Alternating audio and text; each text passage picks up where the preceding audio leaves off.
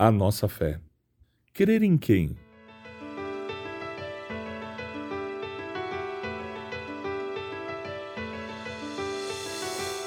Pois ele estabeleceu um dia para julgar o mundo com justiça, por meio do homem que ele designou e mostrou a todos quem é esse homem ao ressuscitá-lo dos mortos.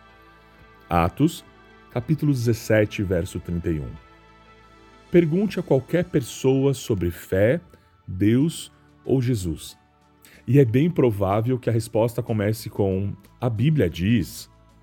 Quando nós tínhamos seis anos de idade, as respostas começando com a Bíblia diz eram suficientes.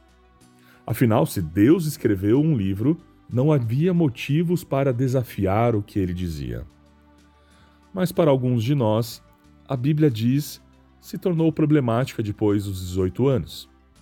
Um livro de histórias de milagres simplesmente não resiste a perguntas difíceis do mundo adulto, por exemplo, por que coisas ruins acontecem com pessoas boas? Por que a ciência e a religião não combinam? Ou por que tanto mal aparentemente permanece impune? Se são essas suas perguntas, ou se você tem dúvidas acerca de Deus ou não acredita nas histórias do Antigo Testamento, talvez parecem um conto de fadas misturado com quadrinhos, aqui vai uma boa notícia. Centenas de milhares de homens e mulheres encontraram a fé mesmo antes da Bíblia existir. O ponto de partida para a sua fé não era a Bíblia diz. Era algo completamente diferente. Algo que ainda é o melhor ponto de partida para nós, milhares de anos depois. O versículo que começamos o podcast de hoje faz parte de uma prédica feita pelo apóstolo Paulo para um grupo de filósofos em Atenas e nos dá uma pista sobre esse ponto de partida.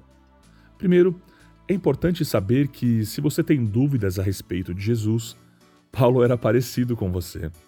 Ele era tão incrédulo acerca de Jesus que realmente perseguia e prendia os seus seguidores. Mas algo fez com que Paulo mudasse de ideia, e pode mudar a sua ideia também. Paulo explica de forma muito convincente o motivo pelo qual os homens que ouviam deveriam acreditar que Jesus era, de fato, o Filho de Deus. E o ponto de partida que ele lhes oferece não são os ensinamentos de Jesus, ou mesmo as provas de milagres. Paulo diz que a única prova necessária é que Jesus ressuscitou dos mortos. Para qualquer um de nós que está explorando a fé, o melhor ponto de partida não é acreditar em um livro, mas sim acreditar em uma pessoa. Mais especificamente, acreditar no que aconteceu com aquela pessoa três dias depois da sua morte. No próximo episódio, nós vamos descobrir por que Jesus morreu. Nos acompanhe.